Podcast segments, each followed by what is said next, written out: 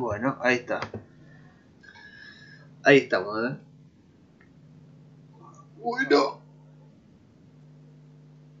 Hoy estamos en la podcast 5, ya cumpliendo el primer mes. La verdad que, bueno, 10 puntos por hora, hasta que, bueno, hasta que volvamos a la vida normal, ¿no? Que ahí se verá qué, qué pasará. Pero, pero nada, bueno, hay tema keynesianismo, un tema, bueno, en Argentina muy presente, ¿no? O sea, todo lo que tenga que ver con, con esta ideología, más o menos se viene aplicando, más o menos, se aplicó mucho, se tiene muy en cuenta las teorías de Keynes, muchas, bueno, en el gobierno mucha gente, fieles seguidores, no solo en el gobierno, en el este, ¿no? Tipo, ya en anteriores han demostrado también ser fieles a las ideas de este autor. Que bueno, vamos primero a pasar a. a. digamos, a ver lo, qué sostenía y después, bueno, vamos a, a, dar nuestra visión, siempre, bueno, hablando del autor lo, lo más neutral posible. Así que bueno, en lo que se pueda, ¿no? O sea.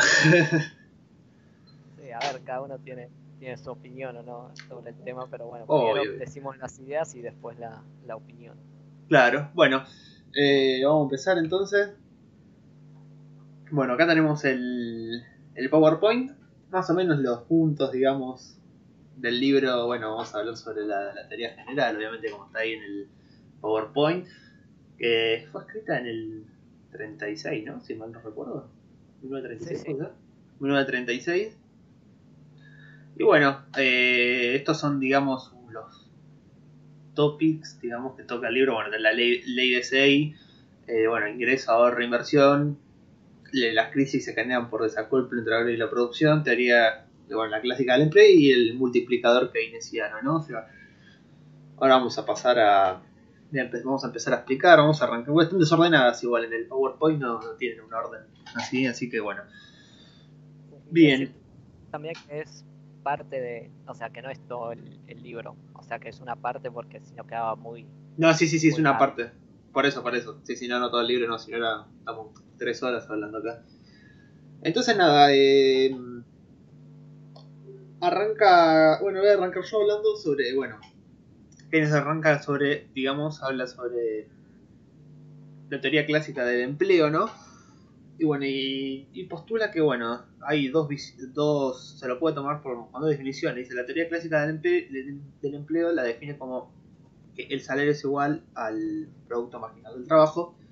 Y la segunda, digamos, definición que le da, que dice la, utilidad del, del salario, dice, con un volumen determinado de empleo, es igual a la desutilidad marginal de aquel volumen de empleo, ¿no? Esto lo dice Keynes en el textualmente del libro, y pasa a explicar la teoría marginal ortodoxa de los salarios, consiste en que los tipos de salarios están determinados por la productividad de los trabajadores y que en pleno empleo los tipos de salarios, digamos, son iguales a la productividad, marginal de aquellos que buscan trabajo y que son capaces de trabajar, ¿no? Bueno, más adelante se explica, digamos, que la definición de trabajo tiene unas similitudes con Marx, Keynes, ¿no? tiene unas definiciones de trabajo muy parecidas, digamos, es que los tipos de salarios pueden exceder de esa productividad marginal o bien a través de peticiones crecientes de los sindicatos o de un, digamos, descenso de aquella productividad. Bueno, acá más adelante va a explicar cómo, digamos, Keynes negocia, digamos, con los sindicatos. Bueno, después lo, más que un, es más una crítica, ¿no? Pero bueno, dice, el volumen de los recursos empleados está eh, debidamente determinado de acuerdo con la teoría clásica por, dos postulados. Acá ya arranca a decir que el primero nos da la curva de la demanda de, empleo, digamos, ¿no? Y el segundo lo que te da, digamos, es una, la curva de oferta. Y dice que el volumen, digamos, de empleo queda fijado en el punto donde la utilidad del producto marginal contrapasa la desutilidad del empleo marginal. O sea que, dice, el salario es igual al producto marginal del trabajo. No nos da, digamos, simplemente la curva de demanda de empleo, Si bien nos dice el punto de, digamos, de intersección de la curva de demanda y de la curva de oferta. ¿Qué dice? ¿Qué, significa, digamos, la curva de demanda? ¿Cómo? Sí, sí, o sea, digamos que eh, se intersectan en el punto en donde, o sea, la oferta va a estar en el punto en donde a, ese sueldo el trabajador desee trabajar y ese salario valga más que el ocio. Claro. Y donde el empresario eh, le convenga pagar para esa producción y, piensa que en un futuro va a tener ganancias, porque tengamos en cuenta que el coso, que los salarios están fijados en función de una ganancia que espera estimar en el futuro al contratar ese trabajo Obviamente. O sea, no, no lo hace por beneficio nulo. No, claro, por eso justamente la, curva de demanda de los trabajadores, digamos, representan, digamos, el tipo de salario que los em, empresarios, digamos, están dispuestos a ofrecer. Y, digamos, la curva de oferta de los trabajadores, digamos, viendo fijada por el tipo de salarios que los trabajadores desean, o sea, lo que desean recibir, digamos, ¿no? Eh...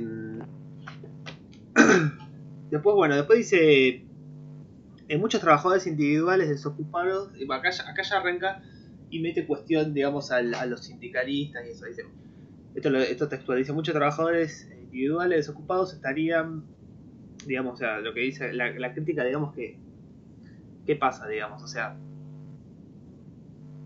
por, digamos, por, al estar al medio de los sindicatos, digamos, eh, hay mucha gente que se queda por afuera, digamos, del sistema por, bueno, justamente porque los sindicatos imponen, digamos, una serie de normas, digamos, cosas a cumplir, digamos, para la hora de contratar a alguien. Entonces, ¿qué pasa?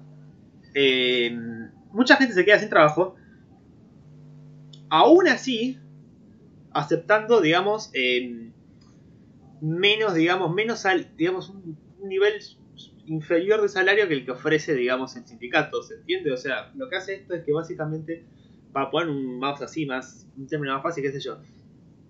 Con el tema salario mínimo, ponele. Eh, yo me hago una empresa y quiero contratar a alguien y viene el sindicato y qué sé yo, me dice, no, vos tenés que, tenés que pagar esto. Vamos a ponerlo bien simple, sin contar todo el tema de obra social, todo eso, lo que le descuentan al. Vos tenés que pagar 12 mil pesos por mes al, al chabón. Y yo le digo, no puedo pagarle 12 mil pesos, le puedo pagar 9 mil pesos. Entonces, ¿qué pasa? El chabón capaz que está dispuesta a aceptar esos 9 mil pesos. Antes que no, de quedarse sin laburo, accede a esos 9 mil pesos, ¿no? Pero bueno, como hay sindicato por medio, yo no contrato a nadie, por lo cual no voy a poder lograr mi objetivo y así, bueno, ganar dinero. Y la persona tampoco va a salir perjudicada porque a la larga no, no va a tener empleo tampoco, no va a conseguir, ¿no? Entonces, bueno, esta digamos es como la, la primera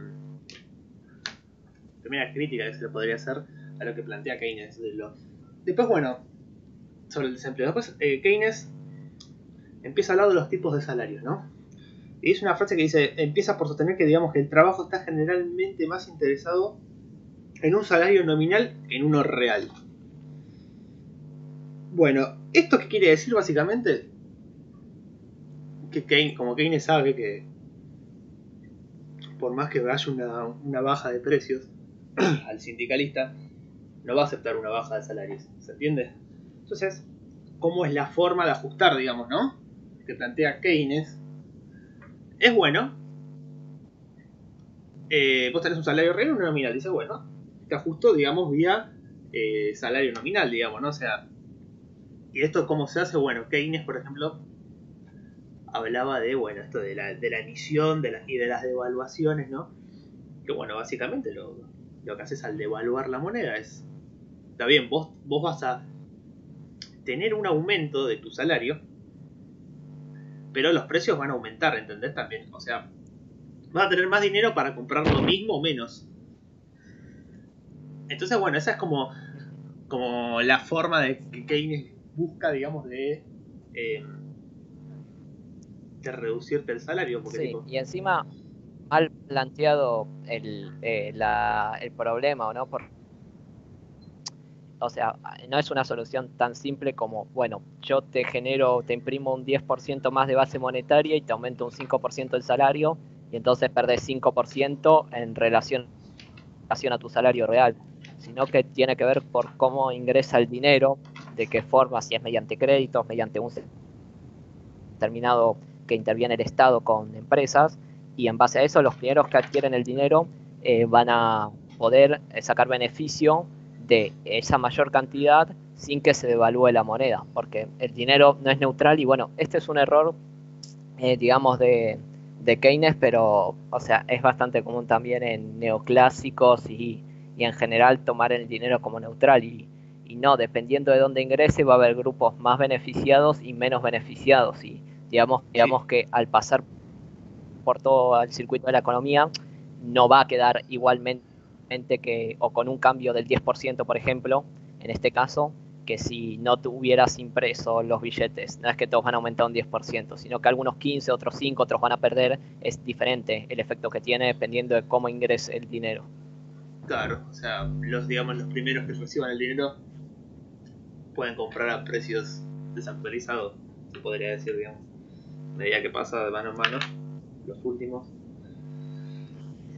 son los que lo pagan más. Bueno, y bueno, como para cerrar, digamos así, bien.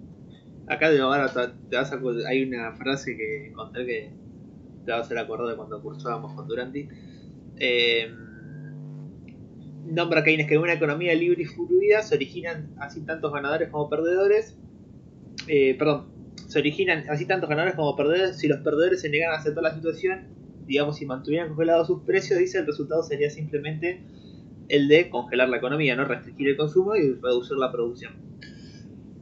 Particularmente de la mercancía cuyo precio habría de otra forma eh, descendido relativamente.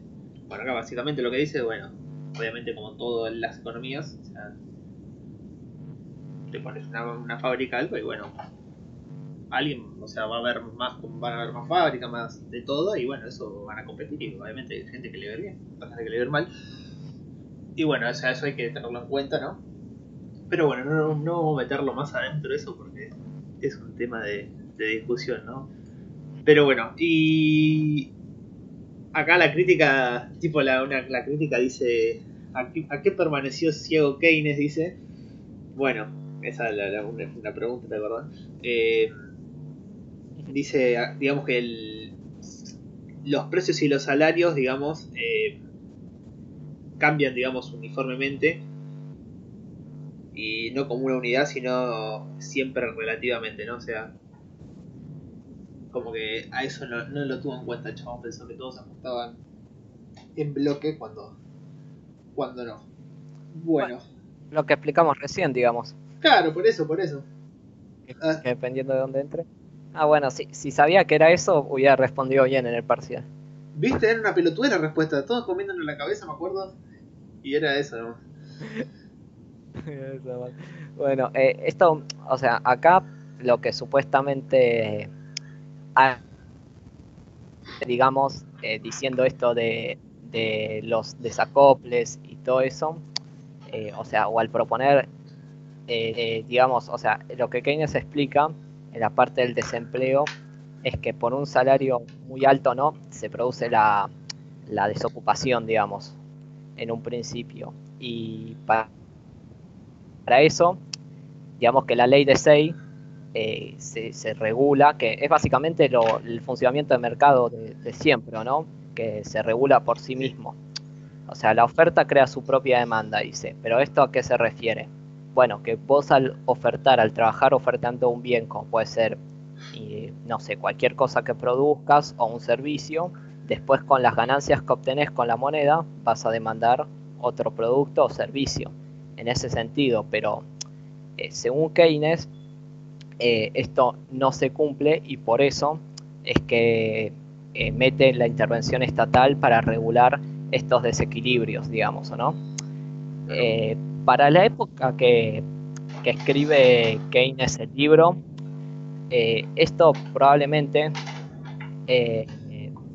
ignore muchas, o sea, no había una intervención gubernamental tan grande como hoy en día, pero sin embargo había leyes laborales, etcétera, etcétera, ¿no? Eh, y el desacople puede ser mm, no solo por, por eh, algo de salarios o porque no se oferten o por, eh, ¿cómo explicarlo? O puede ser porque se produjo algo en demasía y ese producto eh, tiene que ser liquidado a precios más bajos. Por eso se cierran las fábricas y el mercado se vuelve a regular, ¿o no? El problema de esto es que las crisis cíclicas de la economía, como ese crack del 29, están producidas ya por una intervención gubernamental en la tasa de interés. Por lo tanto, ¿la ley, ¿la ley de 6 se cumple? Sí, o sea, la oferta crea su propia demanda. ¿Cuál es el problema de esto? Que cuanto más se intervenga, más va a tardar la ley de 6 en cumplirse, ¿o no? Porque, por ejemplo, lo mismo con el tema, tema de salarios. Vos puedes decir que una, un salario mínimo impide la regulación de que el mercado se regule en base a la ley de sello, ¿no? Porque quedan desempleos y hay gente que no puede entrar. Pero igualmente el mercado, como es tan eficaz, y eficiente, lo que hace que es, se crea el mercado negro, que lo desprestigian sí, pero la gente que quiere trabajar para crear su demanda, como lo dice la ley de SEI, eso se lleva a cabo a través del mercado negro. Y esa gente crea la oferta, tiene su trabajo y en base a eso demanda los productos que necesita. Claro, es como toda, toda la gente, digamos, que no entra, digamos, o sea, no cumple con. En ese rango de las personas que quedan por abajo del salario mínimo, si querés decirlo, por lo general terminan cayendo en, en el mercado negro, ¿no? O sea, laboral y todo eso. Y. Y bueno, sí, es, es, así. Además, bueno, o sea. Tanto que hay que tener en cuenta que también el mercado, tanto que le gusta hablar de los derechos y qué sé yo, en el mercado tipo trabajando en negro es donde menos derechos tenés, ¿no? Si, si lo querés buscar por ahí. Pero bueno, aún así los que trabajan en negro, la verdad, son los que te mantienen la economía, ponele, si querés. Sí, sí. Y en caso de, o sea, o sea, en estos casos de la superproducción o no, que nombra muchas veces no solo el, el keynesianismo, sino también eh, Marx en general, sí. eh, la superproducción, o sea, no puede haber una superproducción total, ¿o no? Siempre es parcial en una parte de la economía. O sea, esto tengamos en cuenta en un mercado libre, ¿no? Sin intervenciones ni nada, ¿no? Si se produce más de un bien porque se hicieron mal las, los esfuerzos empresariales, se dedicaron en un bien que no es demandado en un futuro, porque tengamos en cuenta que el empresario siempre que invierte, invierte pensando en el futuro, a conseguir un beneficio en el futuro y piensa que eso es lo que más rédito le va a traer en el futuro. Y el futuro como condición es que no sabemos lo que va a pasar. Entonces puede ser que un empresario diga, bueno, ahora mismo voy a producir más o voy a poner más carteleras de conciertos, ¿o no? Y pum, vino la pandemia y ¿qué pasó? Hay una superproducción o hay mucha personal contratado para conciertos, por ejemplo, ¿no? Entonces, ¿qué pasa? Eso es una superproducción parcial, porque en otra parte hay una subproducción, digamos, de artículos de, de, limpieza, por ejemplo, ahora, ¿o no? de alcohol en gel o de salud. Entonces, el equilibrio, al vos dejarlo sin leyes gubernamentales que te lo regule, vos tranquilamente puedes contratar a uno de esos trabajadores que estaba como acomodasientos para un concierto, contratarlo directamente para repartir como repartidor de cajas de alcohol en gel, por ejemplo, ¿no? Algo estúpido. Sí, sí, sí, sí, O sea, se mueve de un lado al otro, pero ahora ¿qué pasa? Vos tenés una ley que te impide despedir a un trabajador si contratas a alguien, tenés que hacerlo por un salario tal. Si haces esto, le tenés que pagar la hora si esto, esto, esto, lo otro, y al final no se termina, no se termina cumpliendo porque le pones los frenos para que se cumpla. Claro, es más fácil caer en el trabajo en negro, que es más, tipo, más, más flexible ese, ese trámite, ¿no? De pasar de un lado al otro, digamos. Así que, pero bueno. Eh, ¿Qué te iba a decir? Me quedé. Bueno, eso, lo, eso vendría a ser la. Vos ahí nombraste, digamos, el desacople entre el ahorro y la producción, ¿no? Digamos, bueno. Eh, voy a pasar a hablar entonces del multiplicador, digamos, keynesiano, ¿no? Que es, bueno, esta fórmula. Y ahora voy a. Bueno, acá lo, que dice Keynes del multiplicador dice: el multiplicador digamos, que iniciando de la inversión, digamos, eh, indica que un aumento del, bueno, del gasto de la inversión termina provocando un aumento multiplicado de las producciones y de la renta. Bueno, ¿qué, ¿cuál es, digamos, para mí, ¿no? O sea, el problema, digamos, de esta ecuación, que bueno, lo que significa esta ecuación es, dice Y es igual a C más I más G, bueno, es la demanda agregada es igual al consumo más el ingreso más el gasto, el gasto, digamos, ¿no? El gasto público, como lo quiero llamar. Que básicamente, eh, en esta ecuación, suponiendo que alguno de los tres primeros indicadores te dé negativo, o lo que fuera, yo puedo, digamos, equilibrarlo aumentando el gasto. ¿Se entiende? O sea, yo puedo, según esto, hay, baja inversión o, o, no se consumió lo suficiente, o no se, no se consumió, digamos, lo suficiente, no, porque uno nunca sabe lo suficiente, ¿no? Es imposible saberlo. No se consumió o no hubo inversión, bueno, listo, compenso subiendo el gasto. O sea, ¿qué, o sea, el chabón, ¿qué, es un genio, o sea, de esa fórmula, que buenísimo, se solucionaste la vida, flaco, o sea, ya está. Agarro máquina, una máquina de imprimir para cada uno y ya está, me, arreglaste la vida, ¿entendés? O sea, para mí una, una estupidez bárbara la fórmula esa, ¿no? Pero, pero bueno, es básicamente lo que, lo que quiere, digamos, demostrar el autor, ¿no? Después dice que eh, la idea, digamos, base del multiplicador es que la, digamos, inversión pueda aumentar sin que el ahorro lo haga previamente. La inversión multiplica la renta lo suficiente como para aumentar el ahorro que auto, digamos, financie la inversión, ¿no? Pero lo que, lo que dice Keynes es que lo, que quiere buscar él es que la gente, digamos, Keynes estaba un poco, tipo, decía que, bueno, el, el ahorro así masivo generaba, era como perjudicaba, digamos, a la sociedad, ¿no? Lo que quiere Keynes es, digamos, que las personas agarren los ahorros y lo inviertan hoy para el día de mañana, digamos, o sea, pensando en una macro, invertirlo hoy el día de mañana, invertir, obviamente con la plata que invirtieron, generar, digamos, algún ahorro o generar más ingresos y bueno, así poder volver a ahorrar. Básicamente decía eso el chavo, o sea, castigaba bastante al ahorro. Bueno, ahora vos capaz que lo, este, lo un poco más, ¿no? Pero. Sí. Eh, a ver, ahora, ahora ya que estamos con el tema, pero es muy curioso porque, o sea, eso dice en el multiplicador y dice en muchas partes del libro. Y tiene que ser así porque si no, la teoría eh, general en sí no tiene sentido, digamos, básicamente. Pero después te pone eh, en varios capítulos esto que acá está puesto en pantalla, ingreso, ahorro, inversión que eh, el ingreso es igual a la inversión más el consumo. Y el ahorro es igual al ingreso menos la inversión. O sea que, digamos que en esta cuenta es fácil, ¿no? Paso el consumo que está sumando, pasa restando, ¿no? Por ende, inversión es igual que ahorro. Pero después, por otra parte, dice que las crisis se generan por desacoplo entre ahorro y producción. O sea, si vos ahorraste y si para vos el ahorro es igual a la inversión, ¿cómo es que se produce el desacoplo entre ahorro y la, y la producción? O sea, no, tiene ningún sentido. Sí, sí, sí, se contradice.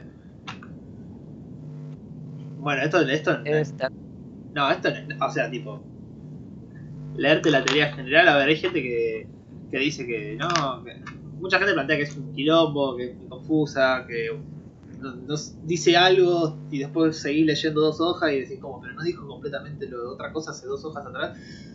Y hay gente que dice, no, eso no es así, es, no, es, difícil, qué sé yo. A ver, yo no la leí, tipo, leí, digamos, la, la, teoría general desde una crítica, digamos. Pero bueno, aún así tenían, digamos, muchas citas, obviamente la mayoría del libro eran citas del libro, y te daba una, una especie de bolia cerebral cuando lo leías. Leerte el libro completo, bueno, o sea, tenés que entender al autor, ¿no? O sea, o sea es, eso nomás, tomártelo con paciencia y, y releerlo. A ver, sí, sí. Igualmente, o sea, por más de que sea el autor que sea y de la rama que sea, o sea, tenés que ser consecuente con lo que decís, o sea, si vos decís que algo tan simple como al demandar un bien eh, a igual oferta eh, aumenta el precio, después eh, eh, no me puedes decir que porque se crean más empresas va, y la población sigue igual, va a explotarse más a los trabajadores, porque está aumentando la demanda y está, digamos, igual la oferta. Entonces, es como muy, teniendo en cuenta que el trabajo sea homogéneo, cosa que no es verdad, pero entonces es muy es muy raro, o sea, el hecho de que o sea, por ahí estoy mal acostumbrado a leer mucho escuela austríaca que arranca con, bueno, la acción humana, que es la acción, cómo actúa el hombre, después qué hace el hombre solo en una isla, o sea, la economía cruzoniana, ¿o no? Como para eh, ver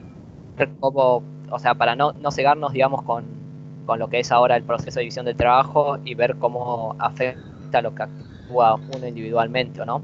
Pero el hecho, esto de que tenga tantas contradicciones y, todo eso, y además que es una crítica a, la economía clásica principalmente, pero eh, digamos que está basado en conceptos de la economía clásica, como eh, podría ser, o sea, la ley de Say, o incluso la, neutralidad del dinero que menciona en una parte. Así que es, es muy...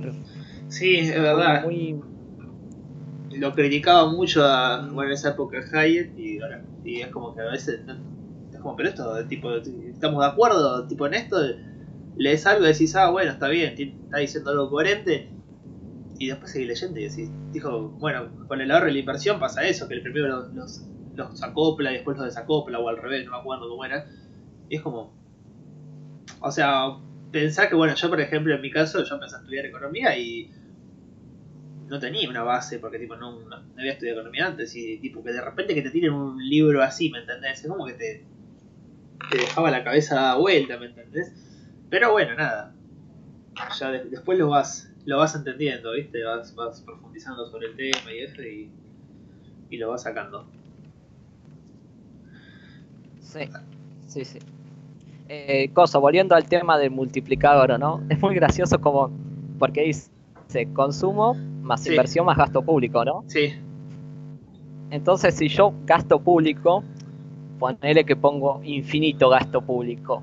Entonces soy, digamos que tengo riqueza infinita en mi país. Claro, bueno, porque bueno, Keynes justamente decía que bueno, al, haber más dinero, digamos, eh, bueno, la gente va, digamos, va, tipo, va a invertir más, va a producir más bienes.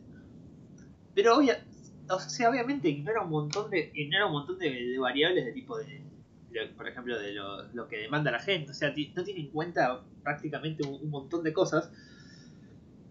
Que bueno, igual, lo, a ver, esto lo, ves, lo ves, ¿entendés? O sea, esto tenés evidencia que te demuestra que no funciona, ¿me entendés? No es algo, una teoría que no se comprobó, ¿me entendés? Lo tenés en un, montón de, de casos, o sea, por eso, por eso agarro una máquina, pongo ahí reemplazo el gasto infinito, total, a la mierda y listo, ya está.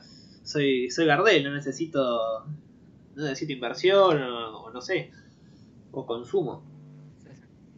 Sí, sí. Eh, no, y además cosa que, o sea, suponiendo que, que el hecho de, de imprimir papelitos para financiar el gasto público no te genere inflación ni te genere ningún problema. Eh, el tema es, o sea, en en qué dedicas el gasto público también. Porque, o sea, ten en cuenta que los recursos en la economía, son escasos y si vos contratás, por ejemplo, una máquina que se tenía que se está empleando, yo qué sé, para X motivo y lo puedes a trabajar en I porque incentivaste el gasto público y dijiste, bueno, nos vamos a poner acá a trabajar un montón de gente. O sea, ¿cómo sabes que eso es lo correcto? Claro, por eso, ¿qué te, qué te da qué te da la certeza de que ¿Qué, te asegura que la inversión, o sea, porque, tipo, sí, por, e, por eso, o sea, parece que cualquier inversión es correcta, o sea, con tal de, contratar gente y de tener gente, o sea, que sí, que para el desempleo, digamos, en un primer momento es correcto, pero a largo plazo, si vos malgastaste ese dinero, después lo que vas a hacer esa mala inversión y vas a terminar quebrando y va a terminar cerrando.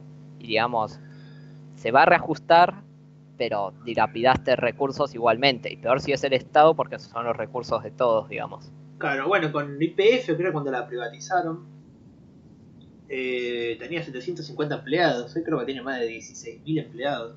O sea, explícame que una empresa puede pasar de eso. O sea, obviamente porque está estatizada la empresa, ¿no? Porque si no es imposible, tipo, pasar de un lapso corto de años a pasar a tener 750 a 16.000 empleados.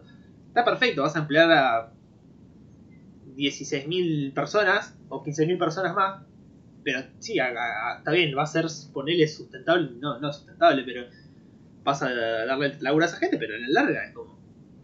la vas a hacer mierda la empresa. Tipo, vas a hacer, primero vas, a hacer mierda la empresa porque no va a ser muy productiva que digamos. Y segundo que la vamos a, digamos, a pagar con los recursos de, de todos, ¿me entendés?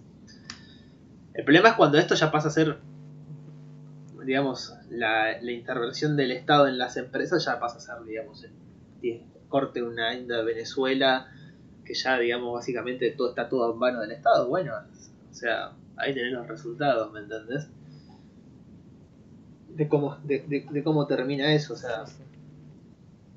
Porque, digamos, distorsionás al intervenir en una empresa, distorsionás de cierta forma al estar, a estar intervenida y al siempre, digamos, bancarla, bancarla, bancarla al Estado, vos distorsionás, digamos, los precios en el mercado de eso y es como, no, no sabés, digamos, es imposible para los competidores saber, porque tipo, como que siempre, siempre da, siempre da positivo, digamos, ¿no? O sea, en este caso se podría aplicar esta fórmula.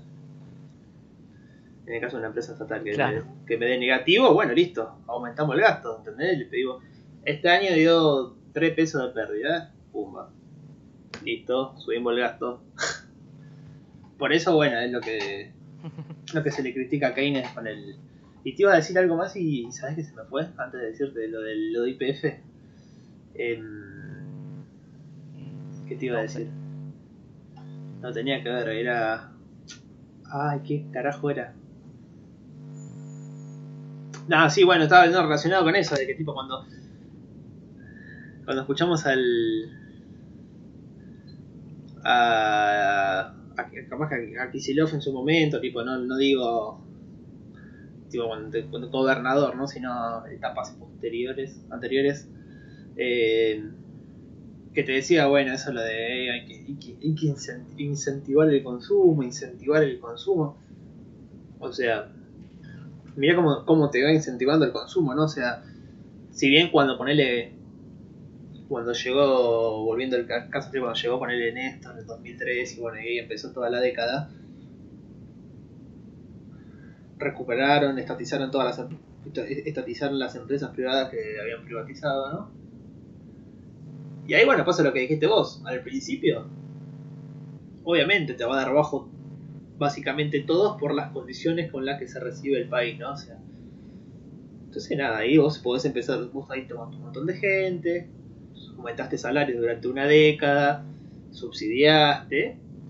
Obviamente, es como mandar la casa, es como mandar tu casa y te, ejemplo, el típico ejemplo de mandar tu casa y te vas un, mes de gira a Europa, ¿entendés? Decís, y llegas acá y estás fundido. Pero decís, no, bueno, pero el mes hace un mes era la, era, era la persona más feliz del mundo. Y sí, pero bueno, te gustó patinártela toda hace un mes, bueno, ahora bacatela, ¿entendés? Que es básicamente lo que, lo que le pasó a Argentina esos 12 años, digamos, ¿no? Bueno, igual después siguió más o menos lo mismo, ¿no? No, no, destaquemos eso nomás. Así que bueno, eso es, es básicamente... Daría, daría para acoso, para hablar de, eso también. ¿De qué? Tipo...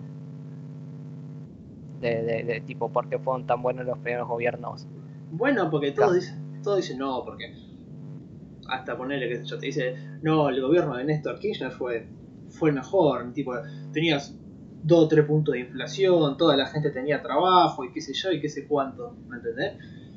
Pero, pero la gente no, entiende, o sea, no, sabe las condiciones con las con la que se recibe el país y cómo termina. Porque, tipo, si fue tan bueno lo de Néstor Kirchner, ¿por qué, por qué, por qué no tipo, por qué llegó a ganar Macri, ¿entendés? O sea, o, o por qué, digamos, no el, 50 o 60% de las personas que lo votó hace 10 años atrás, ¿por qué no la sigue votando hoy en día y cada vez tienen menos, digamos, bueno, no sé si menos, pero a comparación, digamos, la oposición cada vez es más fuerte, o sea, porque justamente algo está haciendo mal, porque tipo, si, si venía tan bueno en el gobierno de Néstor, suponete que también los números venían bien, o sea, la gente es como que... Igual obviamente que no, el gobierno de Néstor, por ejemplo... Igual en defensa de, del gobierno de, Néstor, voy a decir que teníamos menos impuestos que ahora, ¿eh? Ah, eso sí es verdad. No, bueno, sí, eso sí, sí, obvio, obvio. ¿Cuántos ah, menos? Punto a favor. ¿Cuántos menos teníamos? Dos. no, no, me acuerdo. No, no, sí, sí. Bueno, pero No sé, pero sé que la presión fiscal era como 25% o, o, o no, tenías... Sí, no sé, era como que hay un indicador que pasó de 25 como a 40 y pico, no, no me acuerdo bien cuál era. Presión fiscal no era, creo, es otro, pero bueno. Claro, sí, sí. Y bueno, nada, eso, tipo... No me acuerdo ahora, pero... Por favor, extremadamente liberal. Me parece, sí, olvídate, Néstor. Bueno, no sé si viste el. Hay un par de videos de, de Cristina, una del año 90, 90 y pico, que dice: No, yo fui con. Yo fui con. Eh, yo lo tuve que votar a mi esposo. Algo así decía, volaba de. No me acuerdo qué era. No, yo fui, yo lo banqué a mi esposo, porque si era por mí, tipo lo votaba menos. Y después eh, decía, decía eso y después empezaba a hablar de de caballo, ¿viste? Decía como que, no, porque tipo, apoyando las medidas de caballo y, diciendo, y diciendo, sí, está bien todo lo que vos quieras, la marchita peronista, qué sé yo, contra el capital, pero es más que una canción, si no seríamos marxistas, dice, ¿viste? Cristina en, en una entrevista, está muy buena, después te la, te la mando, tipo, es cortita, pero Igual, viste, es como es la política, ¿no? Son todos panqueques. Bueno, Keynes le habrá pasado lo mismo. O sea, por eso capaz que se contradice mucho. O sea, es como que vamos para donde va el viento, ¿no? O sea, tenés a Alberto Fernández. en, este. ¿Cómo? En este libro, en este libro, viste los, los errores de la nueva ciencia económica. Sí. Eh, eh, de Hazlitt cita un autor que dice. Eh, creo que Keynes le quería tender una broma a los keynesianos poniendo esto y cita una parte del texto tipo porque se contradice tanto el libro que, dice que todo esto era, era una broma tipo, era para trolear y qué sé yo, no sé, pero que siguieron las ideas a rajatabla y así le fue, bueno, lo hicieron. Y bueno, viste, es como todo, viste, qué sé yo, tenés a Alberto Fernando Austriaco, lo escuchás hablar hace 10 años y decís, la puta madre, yo lo voto, ¿me entendés? y hoy, bueno. Claro. Claro, claro, no, sí. Así que bueno, qué sé yo, viste, como era la estaría bueno hablar también sobre eso, ¿no? Sobre por qué, digamos, la gente piensa que Argentina en 2003 creció, despegó, era un, modelo a seguir. Estaría, estaría bueno, en otro video hablarlo de eso. Pero bueno. Sí. Ya estaría, eh, bueno. Ya estamos todos los puntos, ¿no? Sí, y para terminar, eh, coso, eh, decir que, bueno, o sea, algo que se podría hacer, digamos, mezclando un poco acá escuela austríaca, es que la economía cruzoniana, digamos, o no, que es donde, digamos que es un hombre, como Robinson Crusoe, va, un hombre parado en una isla, ¿o no? Sí. Digamos que te muestra todos los efectos de, por ejemplo, eh, uno, vamos a poner los dos ejemplos, ¿o no? Unos que dicen que nuestro caso, que el ahorro trae el eh, crecimiento económico y, el consumo, el, lado de Keynes, que el consumo trae crecimiento, ¿no?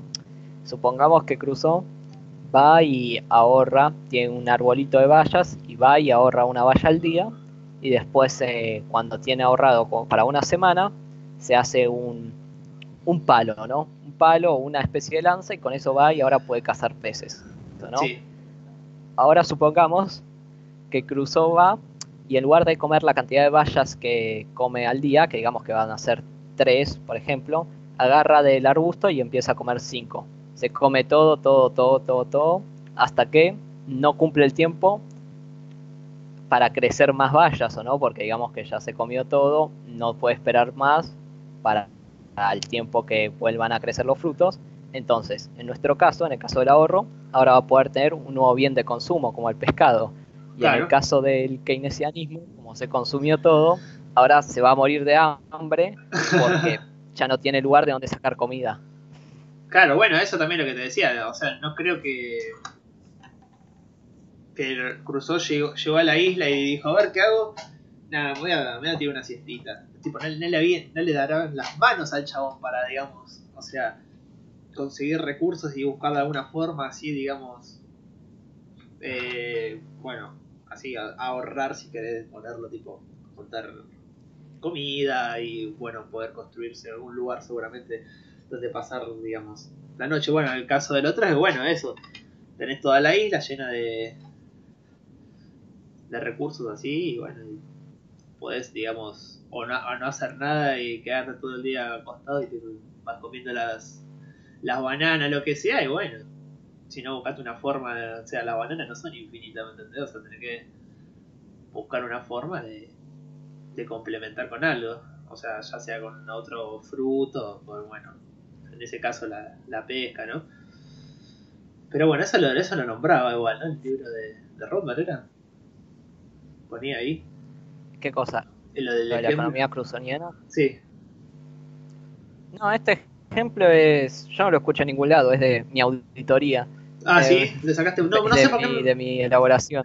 Me resonaba del libro. Bueno, no sé por qué, digo, no me equivoqué con otra cosa, ¿no? No, no o sea, Rothbard eh, nombra. Cosa, nombra lo, lo de Crusoe y todo, y lo del ahorro también, pero digamos que el hecho de compararlo con esto de, Keynes. Claro, no, no, no, sí, sí, sí, por eso me sonaba el ejemplo, pero no que lo compares. Bueno. No, no. Así que nada, para otro tema más para anotar. Igual otro día, tipo, no me acuerdo quién puso en los comentarios. Eh, hablar sobre keynesianismo, creo, o algo así. Alguien había puesto que dijimos, pongan en, en los comentarios. Sí, sí. Alguien, alguien escribe, bueno, Ahí está, es Francisco. Francisco es un amigo mío. Ah, bueno, bien, se conectó entonces. Bien. Bueno, ahora pueden, pueden eh, comentar que otro, algún otro tema. Igual tenemos un par de temas para hablar, una lista ahí, ¿viste? Pero bueno, nunca, nunca viene mal. ¿Qué dice? Hola, buenas noches, soy Osvaldo. Qué bueno, es un Saludos Osvaldo, un saludo a Osvaldo de San Andrés, que hijo de puta. Ese ¿Cómo rompe la... y bueno, eh... bueno, hasta acá andamos. Bueno, la semana que viene ya. Ya vamos. La semana que viene ya que es. Ya última no, para nosotros última semana de cursada, así que ya después de esa semana ya arranca lo jodido, ¿no? O sea, ya vienen los finales. Así que bueno. Sí, hay una semana en medio y... Vamos a hacerlo el podcast, claro, vamos a tratar de hacerlo igual el podcast, pero bueno, sobre algo capaz que no muy Parecen... extenso, complejo, ¿no? sea, un tema capaz que la tengamos más clara o más, digamos, común o más fácil de explicar, ¿no? Sí, sí. Así que bueno, ¿algo más para agregar? Eh, no, de esto que... Ah, y sobre último inciso, ¿no? Que, lo dijimos al principio, eh, que Keynes escribió este libro en 1936, ¿o no? Y siempre ah, se, le, se le adjudica que este libro o sea, fue la salvación de, la economía de Estados Unidos, etcétera, etcétera. Pero el crack del 29 fue, bueno, en 1929. claro. Sí, sí, o Sea que, siete años después. Igual tiene libros anteriores, pero digamos que la culpa del, del, del coso de Crack del 29 son políticas keynesianas antes de que lo escriba Keynes. Claro, es como que yo se venía con esa con esa idea, digamos, ¿no? Pero bueno, Keynes lo plasmó en un libro siete años después. Igual sí es verdad eso, eso es lo que te quería decir, una cosa que me he olvidado decirte. Eh, que se lo atribuye a la solución así de la, de la crisis, digamos, cuando el libro se escribió siete años después, ¿no? Pero bueno. Bueno, y hay un montón de libros igual centrados solamente en, en Coso, ¿no? Eh, está Los errores de la nueva ciencia económica de Haslick. Claro, esa es la crítica, digamos. Sí, que te, capítulo por capítulo lo critica. Y después está desenmascarando la, la mentira ah. keynesiana, que es de, de Milley, que nunca lo leí, pero Dicen que es bueno, sí. No sé qué tal será. Yo, yo el de Hasley, bueno, el de Hasley lo leímos para el de la facultad, ¿no? Pero eh, el de Hasley está muy, muy claro y, y, muy bien como lo explica y todo. Y si no, cualquiera que, que quiera leer Keynes puro, está en internet la que es la tesis de, de Kisilov, que son 400 y pico de páginas que pueden agarrar y, y, leer. No sé si perdería tanto tiempo leyendo algo de Kisilov, ¿eh? Yo hoy leí una parte. Capaz alguna parte. ¿Y qué onda? Nada. Nada, eh, bueno. Eh, cada, 10 páginas parar a tomar un vaso, un té de tila, ¿no? no, no está mal. O sea, a ver, no concuerdo con lo que dice, obviamente, pero eh, no, o sea, es una tesis que primero arranca tipo con un repaso histórico, después eh, hablaba de, bueno, de esto, de la ley de Say, etcétera, y va, va mostrando, o sea, es como un análisis de, de la teoría keynesiana, ¿no? Pero está, está, está bien hecho, o sea, me, me pareció una, una, o sea, con todo lo que tiene que tener una, una tesis yo, sin saber mucho del tema esto, ¿no? Pero creo que sí, o sea, está bien plasmado el, la evolución histórica de, de, las teorías, como los clásicos, lo que decían antes, que es en lo que se basa Keynes, y todo eso, está, bien. Está bien dentro de todo. Bueno, entonces capaz que le pido una, una chusmeadita entonces, si tengo tiempo. A ver, es, es un análisis keynesiano 100%, ¿no? Pero... Obviamente, sí, sí, sí. Fiel seguidor. Pero no, no, como tesis está, está bien. Está potable. Sí, sí, no fuera de broma. Bueno, está bien. Él se recibió de, en la UBA de Economía, ¿no, chabón? Sí. Sí, creo que la tesis es de... No, no sé de qué año, puede ser que sea de 2003 o no, es muy muy tarde, ¿no? Y el chabón que debe tener 38 años, no debe ser muy de 40, ponele. No creo, muy... No, 38, 38, 37 debe tener qué sé yo, capaz que la tesis tiene 12 años, ponele 15 años. 2005. 2005. 15 años, sí, sí, más o menos, 2005. No, sí, sí, sí. Génesis y estructura de la teoría general de Lord Keynes. Bueno, lo voy a, lo, del Lord, lo, lo, voy a, lo voy a buscar entonces, está en PDF. Eh, sí, está, buscas tesis de Kisilov y, y te salta de, de, la UBA que tiene todo subido. Y Buenísimo. Es, arranca hablando de Marshall, después Ricardo, la ley de Say, eh, bueno, las transformaciones del capitalismo según Keynes, la transformación de la clase obrera a veces, bastante, eh, bastante, bastante histórico, o sea, las primeras 12 páginas son todo contexto. Bastante abarcativo, está bien, ahí sí. Yo tengo pendiente de leer la, tesis de, de eso. no, yo eh, igual, ese ese es más corto, esas son... Ah, no, tampoco mucho más corto. Este tiene 450, el de Uranti tiene 350. Está bien. Para leer en cuarentena, ¿viste? Es que si los se ¿Tiene como 50 Kisilov? Eh, ¿tanto? ¿Vos tienes 50? No parece, a ver, vamos no, a ver. Esto, no, me... Sí, da 48. 48, hasta re bien entonces a favor de Kisilov, la verdad me parece mucho menos. para decirle. Sí, 48 años tiene. Matú se recibió de grande, que tenía 30 y pico. 33, 34 años. 31, o sea, hace. No, hace 15 años, 33. 33. Bueno, capaz que estudiaba igual, qué sé yo. Pero bueno. Pensé que era más joven, el pero... 48 años tiene, mira vos. Bueno, si querés si querés vivir, hacete keynesiano. ¿Viste? Mirá, la, la Sí, yo busqué en internet también 48. Sí, eh, voy a ser keynesiano, boludo, a ver si vivo más. y bueno, nada, esto bueno sería. Keynesianismo 1 pusimos porque, bueno, capaz que da para, obviamente, el libro es muy. Acá abarcamos algunos tópicos porque ya dijimos que es muy largo, hay muchos capítulos que no pusimos, pero bueno, esto es básicamente lo, lo, lo, más importante, si querés, así, pero... así que nada, capaz que el día de, dentro de unos meses, qué sé yo, sacar la parte 2 de keynesianismo. Ahora me doy cuenta también el de comunismo, le tengo que haber puesto comunismo 1, porque también da más para que hablar de comunismo, pero bueno. Ya cuando tengamos tiempo, ahora más adelante vamos a hacer el de el de liberalismo. Eh, ya estuvimos hablando para hacerlo dentro de, no sé, no sabemos bien cuándo, pero siempre le decimos por Twitter o por ahí. Así que nada. Ahora estamos bueno. Con el tema de los finales, así que nada. Veremos qué sale. Veremos. Sí, sí. Bueno, podemos dar el, el final de micro, podemos hacer y ya un podcast hablando sobre eso. Ya podemos claro, ¿entendés? Para practicar. no, esa. Así que bueno. Bueno.